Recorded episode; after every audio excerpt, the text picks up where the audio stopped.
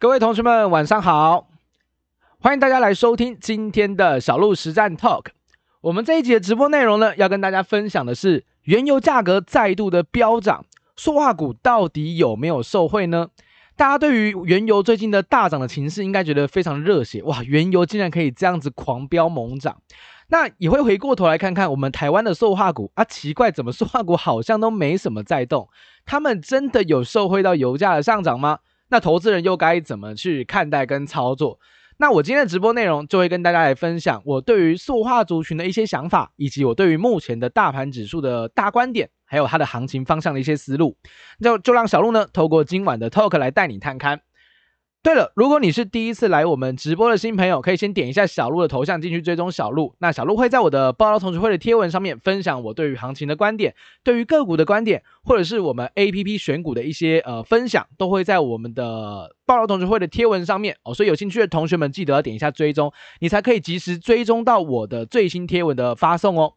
好的，那我们就来呃开始谈一下今天的内容吧。OK，我今天内容会分四件事情来跟大家做讨论。那如果我分享的内容呃有让大家有受惠或让大家有学习到知识的话，那记得在大家在你的画面下面不是有一排的表情符号吗？要记得帮小鹿按个赞哦。好，那我们今天要讲哪四件事情？第一个，我们今天一样老样子，我都是先去回顾一下我们对于大盘的观点。OK，我看很多同学在按。OK OK。我们会先回顾一下大盘的观点，还有今日的行情的解读，我的想法到底是什么？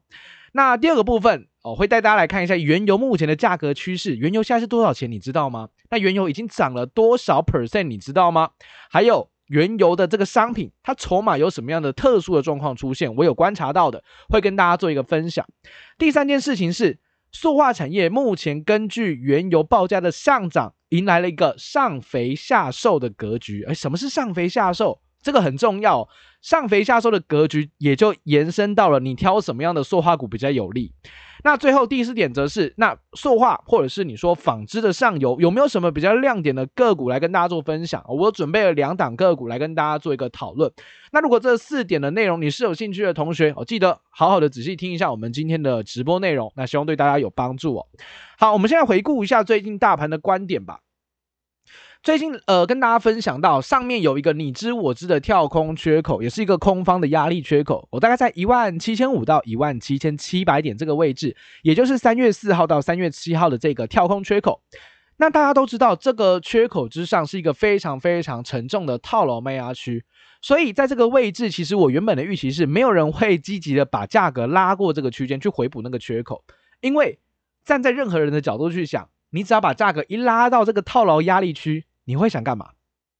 你会想卖，呃，大家都想卖，每个人都想卖。那在这样的状况之下，到底是谁这么好心要把价格拉上来嘞？所以我原先的预期是想说，哇，除非战争真的有一个显著的缓解的状况哦，否则你说要直接去补那个缺口，我觉得有点难呐。那结果没想到，马上打脸小鹿，在昨天的行情哦，大涨一百七十一点，就直接把那个缺口给补掉了。哇，那结果比我想象中来的更强。OK，那也没有关系哦，反正我们这个地方本身就是持有多单为主嘛，哦，就是偏多去做一个看待。那既然往上攻当然是最好，我、哦、当然是最好的。那今天又再度的量缩回测这个缺口的支撑哦，又再度点到下方的缺口下缘，或者是我们的五日线，我、哦、马上又拉了下影线哦，收了一根呃 T 字线上来。那目前来看的话，量能其实都小小的，两千六百亿哦，两千八百亿哦，两千五百亿，其实都没有很显著的量能的呃补充出现。那大家都在干嘛？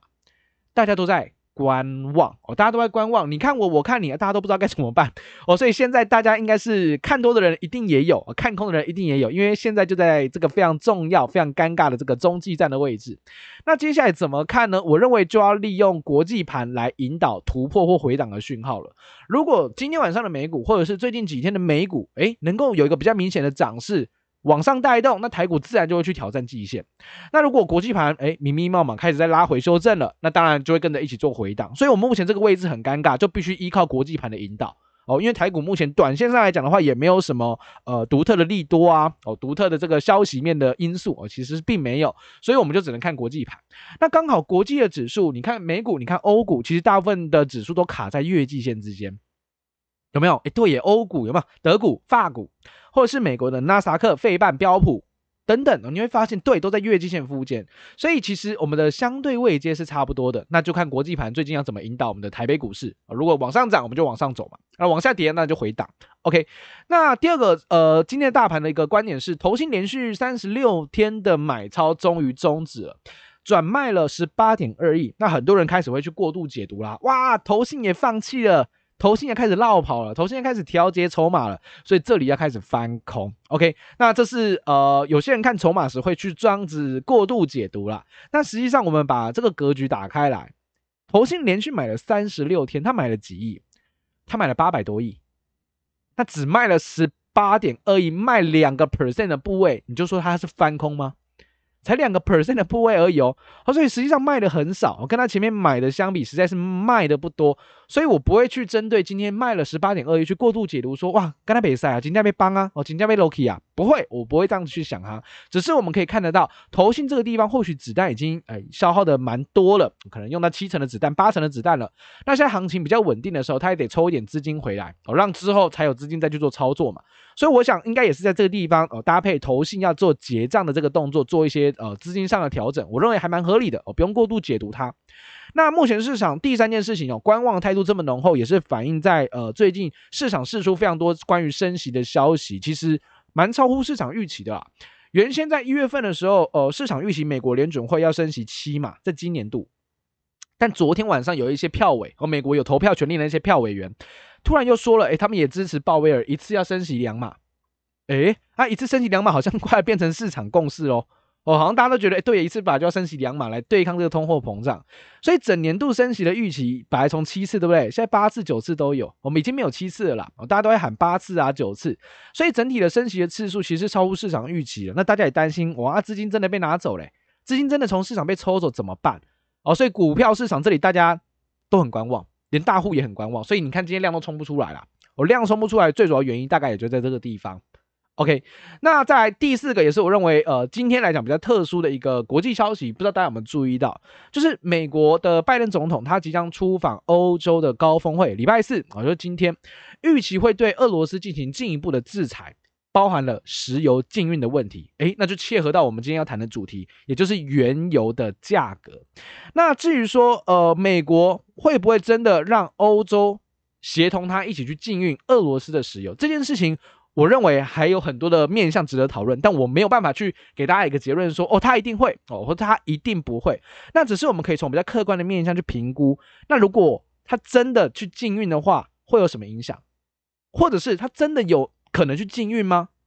这个就是我们今天要跟大家分享在原油价格探勘的这个主题会提及到的内容。OK，那总而言之，我跟大家 summarize 一下我们最近对于大盘的观点。其实量能就大家比较呃萎缩一些，大家比较观望一些。那也是先看战争的情绪的一个波动，那同时关注在最近的美股的行情，有机会带动台股，要么往上走，要么往下走，就等美股给我们一个比较明确的引导讯号了。那我们接下来谈一下我们的主题哦。第二个就是要跟大家谈到的是原油的价格趋势的探勘，还有它的筹码变化追踪。很多人以为只有股票有筹码，不对哦，其实期货也有筹码，黄金也有筹码哦，黄金也有哦哦，原油、贵金属们哦，白银啊、鈀金啊等等，而铝其实都有筹码可以看。好，那我们先来看一下原油的价格。小路现在跟大家直播的时间点，原油的报价目前是一百一十四美元每桶。你可能没有概念，OK？什么叫一百一十四？你还记得两年前疫情刚大爆发的时候，原油价格曾经跌到负油价吗？有没有印象那件事情？二零二零年的四月份吧，我记得四月二十八吧，我没记错日期的话，四月二十八，原油跌到了负油价，哦，让全市场哗然，哇，油可以这样子跑。那结果从负油价一路往上攀升，现在是一百一十四。涨的幅度很夸张哦，非常非常的夸张。那历史的油价最高是在一百四十七，在零八年哦，二零零八年金融海啸之时，原油是一百四十七元每桶哦，非常非常的高。那现在在看空或者是现在对于市场比较悲观的投资人，多半都是在执着在一个论点，什么论点？原油的大涨会不会带来金融的衰退？会不会带来经济的衰退？因为原油就是物价之母嘛。物价的妈妈，短线上涨这么多，会不会让全球的物价全部大飙涨？企业的营运成本增加，国际的物流成本增加，所有的价格都在往上快速的攀升。那在这样的状况之下，原油价格大涨，就会让国际的物价产生一些压力，甚至可能会让经济的成长会有出现衰退的疑虑，这是很正常的，这个逻辑是完全没有问题的。那我们从过去几次在呃经济比较明显衰退的那个周期来观察，其实你会发现，虽然每一次的经济衰退不一定是来自于高油价的问题。但是每一次当高油价的问题出现的时候，几乎都会出现经济衰退，啊，逻辑大概是长这样子。所以这一些呃，目前可能是持有比较空方言论的朋友们，诶，持有这个论点其实算是合理的哦，因为历史来看确实是如此的。那如果你把现在的原油价格的涨幅啊，跟二零零七年的金融海啸你把它对在一起的话，你会发现，诶，对耶，他们暴涨的斜率几乎是一模一样哦。所以让市场目前解读就是有没有可能因为油价的大暴涨迎来下一波的金融海啸？OK，所以原油的大涨其实会让市场非常的恐慌这件事情哦。OK，好，那我们既然已经知道原油的大涨其实不利于经济的，可能会有导致经济危机的，那我们就得去回顾到现在有没有什么因素会让原油上涨再往上攀升，或让它降温掉下来？当然，最主要的还是乌俄战争所刺激的影响，让全球的能源价格往上飙。那为什么俄罗斯的能源价格往上飙，或者是禁运俄罗斯的油，可以让价格明显的往上飙。因为俄罗斯它在天然气、石油、煤，它的出口量分别位居全球的第一名、第二名跟第三名。尤其是欧洲的能源，它非常非常非常的仰赖俄罗斯。所以你会发现，这一次美国拜登总统要去欧洲去。跟他的欧盟好朋友们哦，跟他们说，你们要跟着我一起配合，要禁运俄罗斯石油的时候，你会发现他们好像没有那么积极，甚至德国的总理一再的重申，他不想要参与这个制裁。为什么？因为德国大部分的能源都是靠俄罗斯，他如果真的跟俄罗斯关系搞得这么这么的差，德国的能源哪里来？哦，就会有这种问题出现，所以其实这一次的拜登之旅会不会有机会把整个欧洲统合起来，真的一起来制裁俄罗斯的原油？我认为这个真的要再看目前磋商的状况。但是整体的欧洲，整个欧盟百分之四十的天然气能源都是从俄罗斯进口，这就让他们的制裁力道没有办法对于俄罗斯产生多大的影响，因为大部分的国家其实不太会同意，不然国家的天然气哪里来？国家的能源怎么办？哦，所以就会有这样的问题出现。那有一些成员国目前也希望，呃，整个欧洲、整个欧盟能够在六月份之前找到替代能源的选项，来协助跟着一起来制裁俄罗斯。不过，大部分的国家其实都没有太乐观的想法，或没有太积极要配合的想法。所以，至于能不能去做一个呃石油禁运，这是一个打一个大问号啦。不过，这个问题能不能成，不知道。我们至少可以关注到乌俄战争的紧张情绪持续的延烧。油价就有可能继续往上涨，因为全球的能源供给就是大幅的减少了，俄罗斯就是没有办法运油了，所以油的供给变少，那需求呢？需求目前欧美还是走向解封的浪潮，就是国飞恢恢复这些呃国际的航运啊、航空旅游啊等等的，所以需求的部分是有持续性的攀升，那供给又掉下来，那当然油价就只能飙了。那油价的呃飙涨，目前有一些投资法人呐、投资银行等等，他们估的价格可能是一百五十美元一桶，或者是如果真的美国有协同到欧洲区制裁到俄罗斯的原油，那原油价格可能会飙到两百。哎，同学还记得我刚刚讲到原油的历史的高价在哪里吗？一百四十七。啊，如果飙到一百五、两百，原油就会创历史新高，油价就会创下历史新高，那就会让更多人担心那。物价不就飙上天了吗？OK，所以这目前来看的话，原油价格走势很强劲。那确实从整个呃消息面的解读来看的话，原油价格还有可能继续往上上行的空间。OK，好，那这个是呃目前乌俄战争的情绪导致一个暴涨啦。那我们再来看一下筹码面的变化好了。我们如果从筹码数据来做观察的话，你会发现哦，嗯、原油的筹码大家可以去一个地方查，叫做 CFTC。哦，CFTC 美国期货委员会，呃，它上面都会去公布每一周，我记得是周期是每一周，每一周都会公布这个大额的持仓交易人的净部位，也就是他们是持多单的还是持空单的。那目前来观察的话，你会发现，诶，油价一路一路往上涨，对不对？可是大户一直在把原油的多单做减码，它的原油多单越来越少，越来越少。哦，原油多单越来越少，越来越少，然后呢？然后空单越来越多，越来越多。目前原油的看空比例是非常非常高档的水位，也就是说，很多人都在压住，反正战争迟有迟早有一天会结束，所以我就去压狂呃这个原油应该会大跌，因为一旦结束了，供给真的恢复了，油价就要大跌回来啊。但实际上，我觉得这会有个不太实际的想法是，就算战争真的结束了，这件事情制裁这件事情不会是马上就结束，不会是这样的状况。所以原油的制裁，我想这可能是一个比较 long term 比较长期的事情。那不过筹码部分来看，就是看空的比例非常非常的高哦，非常非常的高。我在我的报道同学会最新那篇贴文有讲到哦，有讲到原油的部分，目前看起来看空比例是真的非常非常的明显呐。那你就要留意一件事情呢，什么事情？大胆妖孽的状况会不会重新上演？大胆妖孽大概是一两个礼拜前市场上人人朗朗上口的话题啊，也就是这个镍价出现了被轧空的这个 这个状况哦，大涨到十万美元哦，十万美元这个报价，那个十万美元基本上它不是一个正常的供需缺口导致的价格暴涨。如果你说是因为供给需求失衡的价格大暴涨，那不锈钢的股票早就飞到天上去了。不锈钢股票应该每一档都涨停板，但是为什么没有哦？因为那一次的价格，其实大家都知道，它其实是一间叫做青山控股的公司被逼空哦。人家知道你手上很多空单嘛，那就故意利用现在库存很低，把你嘎死，我把你嘎上来，因为你一堆空单，我就是嘎爆你。但没想到这个嘎爆的行为呢，诶啊，这个故事我就小稍微讲一下啦。他在那个 LME 哦，就是伦敦交易所，伦敦交易所其实是港交所的子，港交所的好朋友啦，港交所的好朋友，所以。青山控股当时被嘎空的时候，哎，怎么办呢？是不是大家有有有注意到这个消息吗？他上演了一个时间回溯的大法，好像开个开个任意门或开个时光机，又回到之前的状况，也就是那一天的交易都不算哦，非常特别的状况哦，因为那是港交所的好朋友，所以自然自己的朋友戳一下就可以了哦，那也让全球对于这个呃伦敦交易所。他的一些作为或者他的公平性产生了一个大问号。那当然那时候就是所谓的逼空啊，就是空单太多了，然后没有库存，所以就故意把它拉，哦，拉到一个不合理的价格，让你爆仓这样子。那原油的部分呢，目前也有这样的疑虑出现哦，也就是会不会突然有人要狙击原油，利用逼空的方式把原油期货大幅的往上拉，把它轧空轧上去。那轧空一旦轧上去，原油价格一旦大暴涨，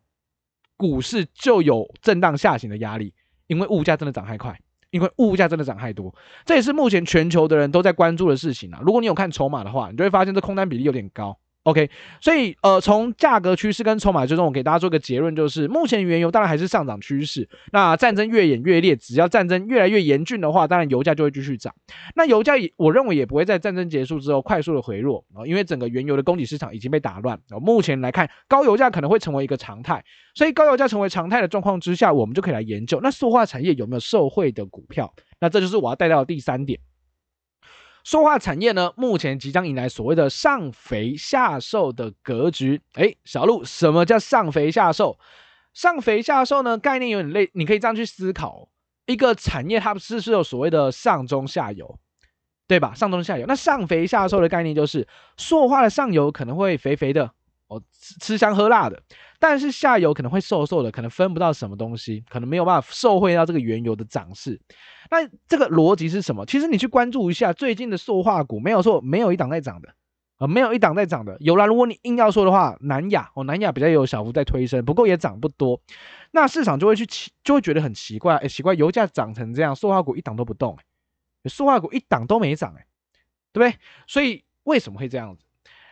油价的高涨，其实塑化的产品，塑化的产品，它不一定全部都跟着往上扬。这个逻辑大家清楚的是，因为不一定真的有办法把这样子的价格转嫁给客户。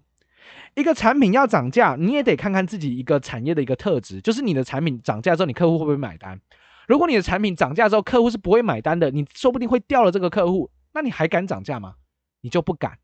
你就不敢了，对吧？原物料在涨，你也只能苦撑，没办法，因为你涨价，下游就不要你了。哦，所以在这样的状况之下，下游的厂商其实是比较尴尬的，因为他们多数的产品并没有办法去形成所谓的转嫁成本的能力。像近年来有一些呃，有一些比较常见的塑化产品，像 PE 啦。P/E 哦，聚乙烯啊，或 EVA 这类型的产品报价已经短线涨多，在做回档，所以油价上涨其实也没有能带动他们多少的报价上扬，或者是化学纤维相关的，像 PTA 啊、EG 哦，台湾很多做这种做这种的厂商哦，报价有涨，不过虽然油价有涨啊，可是现在很多的产能都有慢慢开出来，像 PTA 好像 EG 这类型的产能都有开出来的状况之下，那实际上供给也上来了，你敢涨价吗？你不敢涨啊，你涨了，他你的客户就找别的客户去买了，所以你也不敢涨。所以在这样的状况之下，会发现哇啊，好像还真的没有办法把涨价的这个成本转嫁给你的客户下面。OK，那这就会有让长期的获利能力，你的公司的获利能力产生了不小的压力，因为你的毛利率会开始下滑，你的净利率可能会开始下滑，因为成本真的往上提高了。就会有这样的疑虑出现了。那加上回顾一下过去的历史，国际的原油每一次只要突破一百美元的时间点，其实石化的产品、塑化的产品价格大部分也都是在历史的高点，大概是历史高点的百分之八十以上的价格，哦，至少都有八折以上的价格。但是供给需求的差异啊，还有等等，然后其他背景相关的问题，每一次它的利差，也就是原油的价格跟它的产品终端产品的报价中间的利差，大概都是在。历史来看的下缘，也就是说，原油的上涨，其实你塑化的产品的报价几乎都没涨到。历史来看都是这样，历史来看大概都是这样子哦，因为价差反而都在下缘的水准的状况，所以也就导致了高油价的状况。其实上游的厂商比较有办法把这个成本转嫁给客户的，他比较会受惠，反而是中下游的，你说那些台湾的二线塑化厂商，他们能受惠油价涨吗？当然没有办法，所以你看一些比较二线的塑化厂商哦，比如比如说你看像是呃像台聚，什么一三零四的台剧，一三一二的国桥哦，或者是什么雅剧啊这些股票，你会发现，哎，对，好像线型都不是说很强。哦，反正大盘反弹上来，他们好像也没有跟着去做比较明显的弹升。哦，最主要原因就是因为他们并没有办法去涨价了，然后他们没有涨价的能力，所以就会导致上肥下瘦的这个状况出现。那就带到我们的今天要分享的最后一点，也是我的第四点。那既然我们都知道上肥下瘦了，我们当然在观察这个题材、琢磨这个题材的时候，我们就只能选择上游的大型公司为主。我在今天的内容，我准备了两档个股来跟大家做分享。那第一档个股呢，是大家可能会忽略它，但实际上它是台湾非常稳健的一间公司，也是非常大型的公司。这间公司，如果你要说台湾的呃受惠油价涨价幅度最大的，一定是它。这档个股就是六五零五的台塑化。台塑化它的二零二一年的 EPS 是五块一九，五点一九元。那配息配了三块八，殖利率不高，只有三点九八个 percent。OK，只有三点九，因为它太安全了，哦，安全到它的本益比本来就比较高，因为市场认为它是一个相对安全的个股，所以会给它一些安全边际的溢价，所以它的价格基本上本益比一直都蛮高的，大概是十八倍到二十倍。那为什么台塑化能够直接性的受惠呢？因为它拥有比较高的原油库存，库存的利益会持续受到原油价格的上涨而发酵，因为有低价的油嘛，低价的油现在油的价格高啊，卖出去本来它的。利差就会扩大，所以在台塑化的财报上面，我认为第一季可能还还没有办法去积极的反应，第二季就会比较明显了。哦，你在等第二季的时候，你去看一下第一季的财报，二月、三月份你会发现，诶，确实油价的上涨能够带动它的获利数字，炼油的价差往上大幅的扩大。那加上目前疫情也慢慢缓解，大家也都知道，航空燃油的需求也持续性的复苏，所以在它的炼油的利差方面是有机会维持高档，甚至是维持一个正利差。扩大的状况，那原油的上涨对于台塑化绝对是直接性的利多。那只是你把线图打开来看，你会发现小路这台塑化，这台塑化可以看吗？台塑化其实就在横盘哦，其实就在横盘整理啦哦。所以其实这种大型的公司来讲的话，波动度也比较低。所以这种个股其实你就可以画一个区间哦，你把最近的高点连在一起画一个水平线，最近的低点连在一起画个水平线。那你就区间去操作，这个低档掉下来就可以去做，呃，就可以去减嘛。那弹上来就把它去卖掉，那是一个非常稳健的区间操作的机会。OK，因为油价在涨的话，这类型的个股就不太会跌哦，就算要跌也不太会跌。所以其实我认为这档个股如果是我来看待的话，我会比较把它当做是一个区间操作的机会，而不会是一个什么大涨的格局。OK，不过从财报上来讲的话，它会受惠的哦，它是会直接受惠。OK，好，那这是第一档六五零五的台塑化。那第二档个股呢，大型的公司。大家一猜一定知道我要讲什么，因为说话台湾大型的公司就那几间嘛。第二间要谈到的，当然一三零一的台塑，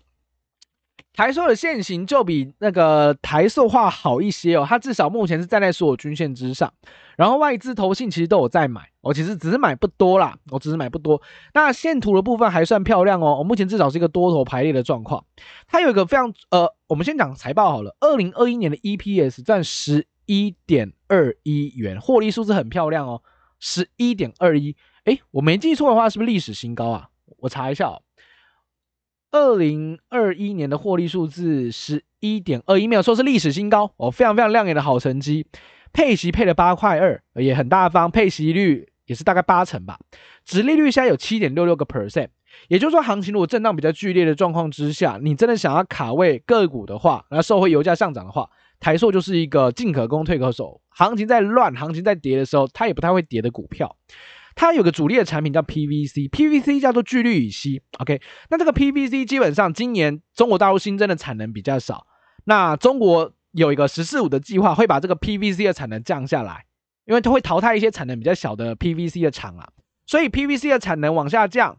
那它的供给掉下来。需求还蛮强劲的哦，我需求还蛮强劲的，所以利差一样能够维持扩大的状况。油价要维持高档，PVC 跟油价的相关系数蛮高的，所以油价只要高，PVC 的价格就会高，所以就有望支撑在今年 PVC 维持一个相对高价，甚至往上走的一个机会点。那加上台塑这样，这呃这间公司它有一个所谓的一贯厂，什么叫一贯厂？就是它把所有东西做成一条龙的概念、啊，还有这样子的一个产能的优势，所以它的呃重效很大，它很有能力把这样子的一个涨价转嫁给它的中下游，所以它。不太会受到原油的价格上涨，没有能力转嫁给中下游的客户，不会，它反而是很有能力转嫁给中下游的客户，甚至有一点涨价的能力存在。所以市场上多半预估今年的这个呃台塑的获利数字其实也不会差，其实还不错。呃，尤其原油又往上攻的状况之下，台塑这两个股今年度也是呃值得留意它的。当然，很多人会说哇，小路台塑涨很慢，但是台塑这样股票你就比较敢重压啊、哦！我想强调一下，其实很多的同学可能会很琢磨在于一档个股的一个报酬率，比如说，哎，小路某一些股票短线涨三十 percent 哇，非常非常强悍的个股。可是你得呃去问一下自己说，那这样子短线波动度这么高的股票，你敢买多少？那台塑你敢买多少？OK，所以很多时候或许这样子算下来，你会发现，哎，台塑赚的其实还比标股多哦。其实就看你。买多少的部位了？哦，其实最后还是一个部位控制的这个问题。OK，所以我请大家要特别留意，之前请大家特别留意的是，不要小看金融股，对不对？因为它涨起来，你敢重压的，这都是比较敢重压的股票，所以涨起来，诶，效果不错。塑化的部分，我认为台塑跟台塑化这两个也是你比较敢重压的。那如果后续油价真的继续往上涨，他们也被市场发现了，利差扩大，那涨上去，诶，那这个空间你就值得去做期待喽。OK，那也是目前还没有涨的，我也希望跟大家分享的主题是还没有涨到的，而不是跟大家分享已经涨到天上去了。我既然是还没有涨到的，我认为有机会的，那跟大家最后做一个说明：塑化类股、塑胶类股，四月份的上涨几率百分之七十，所以这个时间点跟大家报告这个机会点，我认为或许四月份它就能够展开一个呃小波段的行情，你可以去把握一下。OK，你可以去把握一下油价上涨的这个题材跟话题性，那就是琢磨在台塑化跟台塑两档个股身上。那这是我们今天的直播内容，那跟大家分享了原油的一些价格趋势，还有原油的一些轧空的可能性的筹码，以及塑化产业可能会迎来所谓的上肥下瘦的格局。那请你留意，只你真的想琢呃琢磨塑化产业的话，请你做中上游的，不要做中下游的。第三，那亮点的个股基本上就是台塑化跟台塑两档个股。那如果你想要比较安稳操作的话，这两个我认为算是塑化产业里面，哎，很有机会，也是有能力去转嫁给它的成本给中下游客户，能够维持一定的利差的优秀好公司。那这是我今天的直播内容，那希望对于大家有帮助啦。那如果你觉得呃小鹿今天分享对你有帮助，你觉得还不错，你还蛮喜欢的话呢，可以帮我按一下你画面上面的所有的表情符号哦，让小鹿看到大家呃今天有没有什么样的收获，我让小鹿也知道一下大家的一些学习的状况。OK。好，那么我们今天的直播内容呢，就到这个地方结束啦。那大家就早点休息，也感谢大家来收听小鹿的直播。那么今天的直播内容就到这地方结束，我们明天见。大家早点休息，大家明天见喽，拜拜。